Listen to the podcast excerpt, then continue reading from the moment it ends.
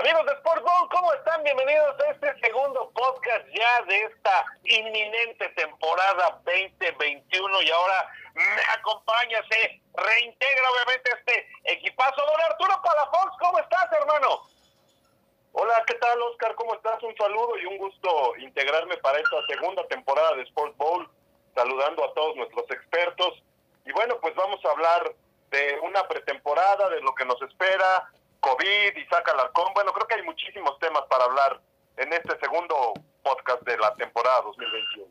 En ese tema como que de expertos, ahí el señor Ángel Estrada, también el buen Alex y demás, pues ahí andan obviamente tratando de pelearnos, tratando de marcarnos eh, personalmente, pero bueno, ya lo estaremos desarrollando próximamente. Mi querido Arturito, por favor, dígame usted, ¿qué es lo que has notado desde tu particular y muy importante punto de vista ¿Qué es lo que más te ha llamado la atención ya a falta de un partido para terminar esta pretemporada? Mira, lo que más me llamó la atención fue que es la primera ocasión que tenemos una pretemporada de tres partidos, excepto Dallas y Pittsburgh, que tendrán cuatro por aquel juego del Salón de la Fama. Y estamos viendo cómo en esta ocasión casi todos los equipos están cuidando muchísimo a los que se espera que sean los titulares y hemos tenido muy poca oportunidad de verlo.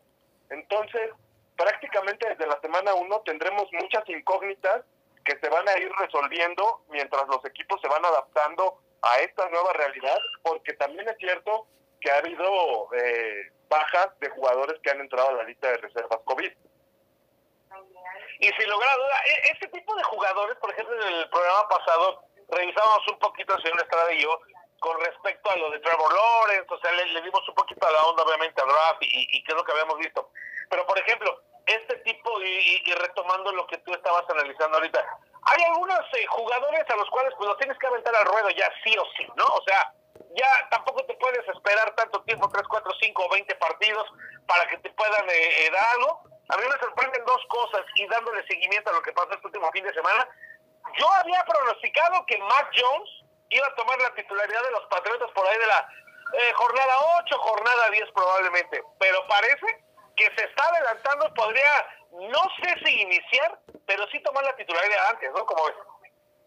Yo creo que Mac Jones es uno de los que está llamado a ser eh, pues el futuro de los Patriotas de Nueva Inglaterra, aunque eh, Cam Newton, pues bueno, tiene su nombre, tiene eh, muchísima experiencia, ya jugó Super Bowl, entonces yo creo que será cuestión de irlos llevando poco a poco. Acuérdate, ya vimos lo que le pasó a a Justin Fields con los Osos de Chicago que le eh, preguntaron qué, le parecía a la NFL y dijo que estaba lenta, ¿no? Y la siguiente semana le dieron su de bienvenida, ¿no? sí, sí, sí, ahí un, no me olvides le dejaron ahí a, Justin. Eh, y pues resulta que con Mac Jones, yo creo que si hay alguien inteligente para llevar procesos es Bill Belichick y me parece que con los Patriotas a Mac Jones sí lo vamos a ver incluso de titular esta misma temporada, pero no sé si hasta la semana 8 o 9, quizá antes, si Cam Newton no se adapta, porque es un hecho, la temporada pasada le costó muchísimo adaptarse al esquema de Bill Belichick. Pero bueno, yo creo que con ese tema de Cam Newton, a mí me fascinaría un Cam Newton ya en la actualidad. Me parece un gran mariscal de campo, pero yo creo que ya lo tenemos que ir aventando a la suplencia. Ahí es muy bueno. Yo no sé si verdaderamente pueda cargar otra temporada, que la pasada fue muy desastrosa para los Patriots, poderlo tener. Otra de las cosas importantes que surgieron en estos días, mi estimado Arturito, pues es esta eh, confirmación de los Santos de Nueva Orleans que le van a entregar las llaves a Jameis Winston, ¿no? Que se había notado, yo no sé tú cómo revisabas este tema, si en algún momento tú consideras que verdaderamente Tyson Hill tenía la verdadera opción de haberse quedado con el puesto titular de mariscal de campo incluso me parece una decisión bastante lógica. Taysom Hill es, es un playmaker, pero no es un coreback completo que tenga todas las cualidades para soportar el peso de un equipo tan importante como los Santos a lo largo de 17 partidos. Entonces, eh, Jameis Winston sí es, es más coreback, ¿no? no Y también es un jugador que, que se puede convertir en playmaker y se puede hacer las jugadas grandes. parece una decisión lógica y que los Santos eh, además ya lo conocen. Entonces, puede ser que, sea algo, además de lógico, que beneficie mucho al esquema ofensivo de, los Santos de Nuevo Orleans, porque es un hecho, estaban eh, eh, su esquema estaba hecho a la medida de Drew Brees. Y ahora sin Drew Brees tienen un coreback eh, más plurifuncional, porque la movilidad de Drew Brees nunca fue lo fuerte.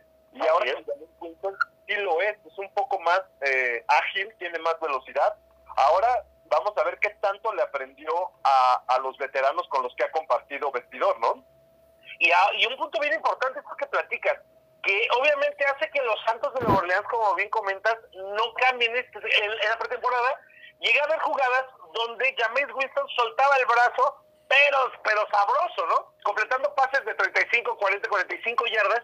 Inclusive yo ponía por ahí en Twitter que me gustaría o pienso que puede venir una temporada y James Winston muy a la usanza de la última que tuvo como titular en Tampa Bay, como un tipo muy, muy gitano, ¿no? Que a lo mejor va a tener 35 pases de touchdown, pero 34 interceptados o cosas así. Me parece que va a ser muy divertida la campaña de los Santos, porque como comentas, se va a mover, puede correr, puede absorber golpe, pero claro que tiene brazo. Y creo que los Santos en este momento ya pueden ser considerados como un como un equipo al que hay que observar, no candidato como tal, pero hay que observar y que puede meter muchos puntos, ¿no?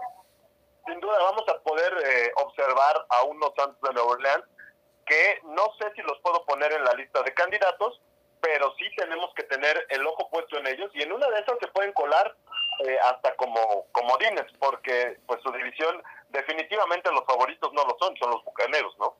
Completamente de acuerdo. Unos bucaneros que, bueno, eh, llegan, se convierten en el primer equipo en época supertazón y que básicamente firmaron o refirmaron a todos sus titulares. Esos son equipos candidatos. Señores. Sobre, señor Ángel Estrada, ¿cómo anda? Aquí ando, aquí ando, vigilando todo lo que digan de mis acereros y del resto de los equipos a unos días de que inicie la temporada regular.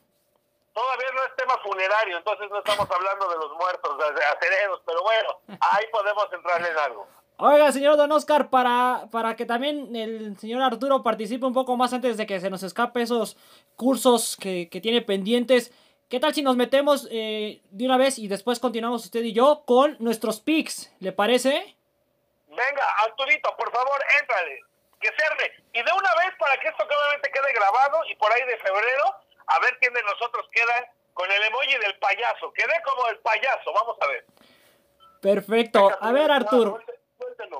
Eh, eh, vamos, vamos como en este orden. ¿Te gusta el campeón, obviamente? La, la franquicia del fracaso, el equipo que va a fracasar. Y tu estrella a seguir. Ya sea ofensiva, defensiva, equipos especiales, en hot coach, lo que tú quieras. Esos tres en ese orden. Mira, de entrada me parece que para campeón, que fue lo primero que, estás mencionando, eh, me la voy a jugar esta vez con los Chiefs. Otra vez creo que tienen un equipazazazo, un coach motivado que no quiere irse sin ganar otro anillo de Super Bowl. Entonces voy con los Chiefs. Ok. ¿Quién es el que va a fracasar, el que se va a quedar corto, el que va a tener esa temporada para el olvido? Eh, ahí está un poco más complicado, pero eh, los Browns el año pasado los vimos muy bien, han tenido una buena pretemporada, pero eh, por ahí algo me dice que se pueden caer. Sí, sientes que va a ser eh, flor de una sola primavera, ¿no? Sí, puede ser. Perfecto. ¿Y la estrella a seguir? Ya sea novato, ya sea jugador consolidado o alguien fuera incluso de los emparrillados. Eh, me voy a ir con el corazón y Dak Prescott tiene que regresar y demostrar por qué se ganó ese chequezote. Ájale, ájale, no se olvidó de sus vaqueros. Muy bien, como debe de ser. Eh, bueno, igual, ahorita continuamos con los picks de Oscar y, de y míos, obviamente. Señor Arturo, eh, ¿qué tenemos que seguir para la temporada regular? ¿Qué es lo que usted cree que no se puede perder todo aquel que le guste o no le guste el fútbol americano? Eh, es una incógnita eh, cómo vamos a ver a los vaqueros. Los que estamos en México tenemos que ver eh, desde ahorita si Isaac Alarcón tiene las posibilidades de formar parte del roster de los 53, igual con los 49ers, con Alfredo Gutiérrez, y bueno, también los otros jugadores del programa International Pathway de la NFL. otra cosa que no se pueden perder, el último año de Aaron Rodgers con los Packers eso va a ser impresionante y ver si vamos a poder contar con un coreback de 44 años campeones. Eso estaría tremendo. Yo de una vez me lo voy a aventar también para que aquí lo escuche Arturito y, y, si tenemos un par de minutos también debatirlo. Sí. Voy con, mi, voy con el campeón. Voy a, voy a poner mi ridículo sueldo, voy a ponerlo a los Bills de Búfalo. Los Bills de Búfalo van a ser campeones, campeones de Super Tazón por primera ocasión en su historia. Insisto, como campeones de Super Tazón, ya, ya lo fueron antes como campeones eh, de la vieja, de la, bueno, en el caso como de, la FC cuando surgen. Eh, el tema, ¿cuál era la siguiente, señor Estrada? El, el equipo fracaso, el, el equipo como los vaqueros, pero fracaso. Infeliz, te iba, te iba a atragantar si no lo decía. Y solo por eso lo voy a nombrar, número uno, porque sí lo pienso verdaderamente, y número dos, porque tengo ahí otra opción. Los Steelers. Me parece que los Steelers van a fracasar me parece que va a ser ya de una vez por todas el momento de que piensen sí o sí la próxima campaña en poner a un mariscal de campo ya para tomar el, lugar de Ben Roethlisberger y también en ese tema de fracaso y me voy a quedar con esa misma conferencia, con esa misma división, yo creo que pondrán los Ravens. No sé si les va a aguantar otra vez, aunque el propio Lamar Jackson dijo, esta temporada van a conocer al verdadero Lamar Jackson yo no sé si fue una amenaza o, hay que preocuparse o estar contento por ello los aficionados. Y por último, el jugador a seguir, más allá de que obviamente le va a costar muchísimo a Trevor Lawrence, pero yo sí también me voy a ir un poquito con el corazón y creo que CD Lamb la va a romper este año. Perfecto, perfecto, obviamente muy distinto a lo que dijo don Arturo, ahí tomando un poquito de venganza. Eh, me gusta, está muy bien. Eh, señor Arturo, ya para despedirle, igual para no quitarle mucho tiempo, ¿algo más que usted quiera agregar? Pues no se pierdan esta temporada eh, todos los podcasts que vamos a tener a lo largo del año aquí en Sports Bowl. Y como dice nuestro querido Oscar y gran coreback, que por cierto está invicto en esta pretemporada, hoy es un gran día para ganar y vamos a triunfar. Y este año en Sports Bowl nos quedamos con el trofeo Vince Lombardi. Saludos a todos y que viva la NFL, amigos. Ahí está, qué gran cierre, qué gran cierre. Pues lo despedimos, señor Arturo. Rock and roll también. ¿Cómo? Y que viva el rock and roll también, Ah, pues mamá, prende la grabadora que estoy en Spotify. Genial, muy bien, pues lo despedimos, señor Arturo, muchísimas gracias. Estamos en contacto para que pronto regrese de nuevo a Sport Ball. Bien, pues seguimos, señor este, Mota. Eh, voy a complementar, obviamente, ¿no? Voy a dar mis, mis picks. Igual no me quiero quedar, obviamente, atrás. Ahí se ven, señores. Un abrazo. Adelante, adelante. Y el tema del campeón, ¿no? Eh, eh, la verdad es que creo que año con año vemos más equipos que pueden llegar a hacerlo. Pensaría en Bucaneros, pero creo que esta como maldición, si podemos decirlo, que existe de no ser bicampeón en la NFL se va a mantener, ¿no? Aunque... ¿Mande? Más allá de maldición, eh, es a destacar el nivel tan feroz, tan competitivo, tan complicado que tiene la liga, no solamente en el aspecto deportivo, en el aspecto financiero, en el aspecto eh, de, de, la propia creación de los grupos, pues está construida la liga precisamente para tratar de e, evitar caer en, la monotonía lo más posible, ¿no? Y, que exactamente digas, digo, obviamente son deportes diferentes, son situaciones diferentes, ¿no? Pero para tratar de evitar lo, lo, más posible que tengas a una Juventus, ¿no? Que te gana cinco o seis escudetos eh, consecutivos. Y obviamente para aquellos equipos que lo han logrado, ¿no? Que lograron ser bicampeones o, o que lograron formar dinastías, ¿no? Pittsburgh, Dallas, San Francisco, eh, los propios Patriotas de los 2000, pues obviamente son ejemplos excepcionales que se lograron a través de la gestión deportiva, de eh, eh, obviamente el rendimiento deportivo y claro, ¿no? De los talentos que tienen cada uno de ellos. Entonces, insisto, más allá de maldición, me parecería que que hay que destacar el nivel de la liga, pero pues estos Tampa Bay Buccaneers, o sea, pues, regresa a lo mismo. Eh, la realidad es que entran tal y como salieron. Y en los últimos años, y más en, años de tope salarial, esto no se había podido lograr. Siempre había cambios de piezas, ¿no? que se te iban entrenadores, se te, se te iban asistentes, se te iban piezas claves, ¿no? A lo mejor en la línea ofensiva, a lo mejor en la defensiva, y, van a estar igualitos. Entonces, hay que, hay, que ver exactamente ese, tema con los Tampa Bay Buccaneers. Sí, sí, sí. Eh, yo para complementar mi idea, iba a recalcar, los, los pondría porque sé que está Tom Brady, que ha vuelto a armar un buen equipo, que se mantuvieron varios jugadores y sé quién es Tom Brady, ¿no? Y bueno, la mancuerna que he hecho con Arians, eh, los pondría como mi segundo candidato, pero el primero eh, creo, y, a lo mejor estoy muy loco, pero, pero me ha gustado su ascenso. Eh, pues obviamente los Bills de Buffalo, ¿no? Usted lo decía, sí, pero, pero aquí lo que yo quiero ver de los Bills para confirmarlos posteriormente por ahí de diciembre es si son capaces de ganarle a los Patriotas nuevamente en los dos partidos, ¿no? Porque el monje Belichick y, y toda la franquicia no va a querer volver a tener un año como el anterior. ¿no? Sí, con sus contratiempos de, pandemia y de bajas y de eh, cuestiones de salida de jugadores o cosas por el estilo, pero es un hecho que vimos unos Patriotas distintos eh, ahora eh, con Belichick y ahí con Cam Newton, ¿no? Y tremenda presión que van a tener estos Bills, porque pueden caer básicamente de la gloria al infierno, ¿no?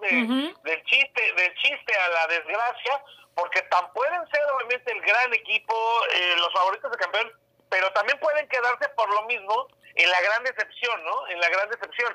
La realidad es que eh, en la conferencia americana, pues obviamente los eh, los jefes de Kansas City van a ser van a ser las fieras, van a ser los principales, el equipo principal que va a competirle a estos Bills, pero ahí obviamente en la manera en la que puedan ir arrancando, nunca hay que, descartar estos propios, a los propios Steelers, ¿no? Que obviamente van a van a tratar obviamente de, de meterles poder presión, inclusive en la misma división.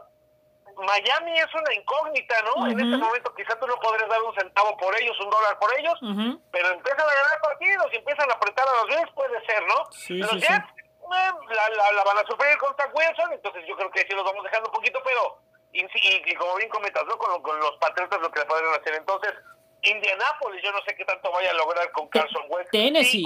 siempre y cuando, ¿no? Exacto, Tennessee, que me parece ya ha cumplido las propias expectativas. O sea, ya lo que sí, llevan dos años a un rendimiento muy alto, muy superlativo, inclusive yo me atrevería a decir que hasta muy por encima de lo que podría eh, esperarse, y no solamente por Derrick Henry, sino por Ryan Tannehill y, y, todo el equipo en general. Claro. Entonces, eh, eh, será interesante ver esto que, que, que, puedan hacer Baltimore, te lo decía hace ratito, también puede ser uno de los equipos que van a tener presión en el caso que se pueda caer. Y de ahí, obviamente, ya vemos revisando equipos que verdaderamente ya lo que hagan sí podrían ser sorpresas, ¿no? Houston, Totalmente. que no sabe en este momento si tiene mariscal de campo o no el equipo de Denver que eh, está apostando por Teddy Bridgewater por encima del Lock, que también puede ser una sorpresa o no puede pasar absolutamente nada. Ah, ah. A Jacksonville le va a costar. Cincinnati que puede sorprender ahora sí con Joe Burrow. Entonces, ahí está el tema con, con los Bills, con, con esta eh, eh, tema de favoritos. Aquí lo curioso, y ya para cerrar este tema de, del pick para campeón, es que nos hemos acordado de más equipos de la americana que de la nacional, ¿no? Es, es muy eh, curioso, interesante, ¿no? Que no nos hayan venido a la mente, eh, a lo mejor ahorita, ¿verdad? Con el transcurso de la temporada aparecerán, pero Seattle, Los Ángeles Rams, eh, algún equipo de la división sur además de los Bucaneros, alguno de la norte que también a veces, híjole, esa división de Green Bay, Chicago también es medio volátil. Y qué decir de la de los Vaqueros, ¿no? Que la temporada anterior, este, pues de repente estaba dentro Dallas, después era Washington, después era Filadelfia, incluso llegó a ser gigantes y al final, bueno, no le fue bien a ninguno de los cuatro. Eso es eh, algo que me llama mucho la atención, pero que puede que se modifique más adelante, eh, no por conveniencia ni por otra situación, sino simplemente porque los equipos eh, pues atraigan nuestras miradas por lo que vayan haciendo en los emparrillados. Pasando al por el propio movimiento del ovoide. O sea, es una realidad que antes de e, esto lo estamos grabando antes de que acabe agosto, los últimos días de agosto, entonces antes de iniciar septiembre y antes de tener el primer snap con el, eh, partido entre Buccaneers y Dallas Cowboys, en la conferencia nacional quizá el único equipo que podría obviamente otra vez aspirar a, tener una gran campaña son los Green Bay Packers. Ojo, dependiendo por supuesto de, de Aaron Rodgers, dependiendo de la bateada, dependiendo de, de, otros factores. Y de ahí, pues ya obviamente ya son equipos candidatos, pero que primero tienen que dominarse a sí mismos para tratar después de convencer a la liga, ¿no?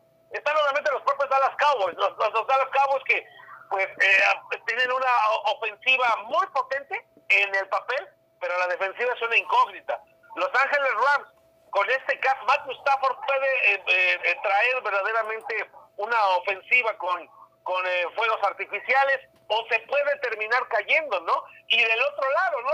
En este intercambio, en el equipo de los Leones de Detroit, a lo mejor Jared Goff lo que necesitaba, pues era cambiar el sol de California por un, tema más, eh, más, citadino, más este el automotor y, demás, y a lo mejor le va muchísimo, puede levantar verdaderamente a los a los Leones de Detroit. Eh, el equipo de San Francisco dependerá muchísimo de que si su mariscal de campo es Jimmy Garoppolo o Trey Lance, ¿no? Y de cómo vayan a ir evolucionando. Entonces, eh, yo sí creo que la conferencia nacional en este momento, solamente, insisto, en este momento, solamente hay un equipo que es una realidad y los otros están entre promesas y también en, que pueden ser profundas decepciones. Minnesota, ¿no? No sabe lo que va a poder hacer Minnesota otra vez no sabe si se van a caer en algún momento. Arizona, si Kyler Murray va a dar este salto de calidad ahora sí, ¿no? Apoyado en un eh, eh Hopkins que con todo y el tema de sus vacunas y todo este asunto, entonces el propio Nueva Orleans, que ahorita platicábamos ya con Arturito, entonces va, va, va, va a estar interesante, pero sí, me parece que ahorita la conferencia nacional, en este momento, está un poquito abajo en tema de nivel con, con este equipos. Totalmente de acuerdo con usted. Pasemos a lo del equipo fracaso, el equipo que va a quedar a deber. Eh, me gustaron las dos opciones que ustedes brindaron, sinceramente, ¿no? El tema de Baltimore, el tema de, de Pittsburgh, digo, más allá de que soy eh, seguidor de, eh, la verdad es que sí, el equipo está en una eterna reconstrucción porque no sabe si vas a contar o no con Big Ben, ¿no? Y de ahí pues derivará en el resto y que ahora ya no tienen al centro y que ya no tienen algunos jugadores, pero que se reforzaron con Harris, por ejemplo, el corredor, que ya están invictos en pretemporada y demás. Eh, yo quiero, obviamente, y ya lo contestamos con la otra eh, opción, añadir evidentemente a los equipos de la conferencia nacional, ¿no? Creo que se mantendrán eh, algunos de ellos, que les costará muchísimo levantar la, mano. Eh, estamos hablando de los clásicos, ¿no? De los Leones de Detroit que suelen quedar al fondo de la división. De los Halcones de Atlanta, las Panteras de Carolina. De, eh, obviamente, los Gigantes de Nueva York que nada más no les veo rumbo, ¿no? Eh, metería a los Vaqueros, aparte de por odio, pues porque también no traen buenas referencias del 2020. Entonces, o sea, no puedo elegir uno porque creo que habrá varios de la conferencia nacional que no darán el ancho. Sin lugar a duda, sin lugar a duda y este, pues ya salta tantito los Cowboys, ¿no? Ya van 25 años de desgracias, entonces ya, ya nos toca una, señor Estrada. Algo más con lo que podamos comentar en este momento. Ya nada más para. Este, este podcast número dos. Ya nada más para cerrar, eh, dos minutitos. El jugador a seguir desde mi punto de vista. Eh, bueno, creo que aparte de Tom Brady y demás, y, consolidados y, esas cosas, eh, creo que por ahí podemos obviamente ponerle el ojo también, obviamente, a los corebacks elegidos en la primera ronda del draft, ¿no? Ver cómo los van metiendo sus diferentes head coach, cómo los van combinando, si les dan la oportunidad a Justin, a Trevor, a Mac Jones, a este también se me va el de los 49 y el de los Jets ahorita, sus nombres. Pero creo que esos evidentemente no, por haber sido elegidos en esa ronda del draft, son los que mm, no podemos este, descuidar durante la temporada, ya sea si participan, si no participan, si están tres partidos, si están al inicio, si están al final. Eh, será, será interesante ver si, si nos gritan, ¿no? Por ahí, volteenme a ver, ¿no? Estoy aquí, soy tal persona no me dejen de, de visualizar. Pues sí, será sin lugar a duda una temporada importante, una temporada interesante y obviamente estaremos revisando semana a semana por acá en Sports Bowl. Señor Ángel Estrada, muchísimas gracias. No, usted, como siempre, señor Mota, por favor, también Arturo. Le mandamos un saludo a Alex Madrid, a Dan Friedman, a Ricardo, que muy pronto se integrarán a nuestro equipo para también unirse a estos análisis. Poco a poco, poco a poco se va haciendo nuevamente un gran equipo. Continuamos y recuerden que mañana sea un gran día para ganar.